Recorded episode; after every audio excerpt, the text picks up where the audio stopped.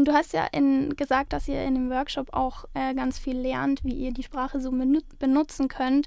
Spittet ihr dann Bars wie die Rapper oder dichtet ihr viel? Also muss da viel gedichtet werden? Ähm, oder ist da jedem sein Stil selber überlassen? Letztendlich ist jedem sein Stil selber überlassen.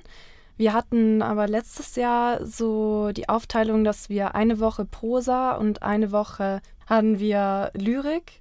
Mhm. Sprich, es sind auch verschiedene Teilnehmer da gewesen. Diejenigen, die mehr Interesse an Lyrik hatten, sind dann eben nur teilweise alle zwei Wochen gekommen. Und so hat dann jeder so das gewählt, was sein Geschmack ist.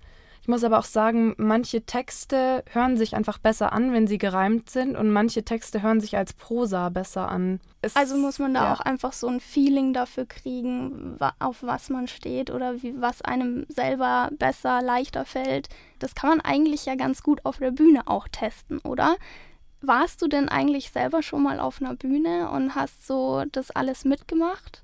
Ja, also ich war schon öfter mal auf einer Bühne letztes Jahr und ich muss sagen, die Bühne ist wirklich die beste Übungsarena, die man bekommen kann als junger Poetry Slammer, weil man das Gefühl dafür bekommt, wie der Text letztendlich beim Publikum ankommt. Also es ist ganz wichtig, dass für, wenn man für das Publikum auch in Zukunft schreiben möchte, dass man auftritt und sieht eben, was bringt jetzt gute Resonanz, welche, welche Teile des Textes sind jetzt irgendwie komisch angekommen und welche Texte hat das Publikum total gefeiert. Und ich hatte extremes Lampenfieber. Ich bin bei meinem ersten Auftritt mit zitternden Beinen auf die Bühne gegangen. Und mir hat aber der Moderator das Ganze sehr einfach gemacht. Also er hat eben auch gesagt, dass es mein erstes Mal ist auf der Bühne. Ich war aber, muss ich wirklich sagen, froh, als ich wieder unten war und wieder mich im Publikum so verstecken konnte und so mit der Masse verschmolzen bin. Also man steht halt wirklich im Rampenlicht und ist in dem Moment der Mittelpunkt des Raumes. Wenn unsere Zuschauer jetzt auch Lust bekommen haben, ähm, auf einen Poetry Slam oder den Workshop zu besuchen, wo können sie denn das Ganze machen und ja, wo muss man sich anmelden?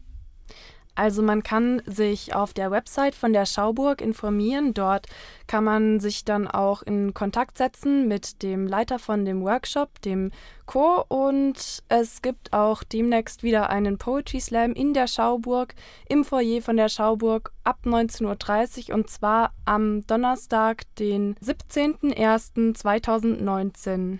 Du hast uns ja einen Text mitgebracht ähm, und Worum geht es da eigentlich genau? Kannst du da mal ein bisschen sowas anschneiden?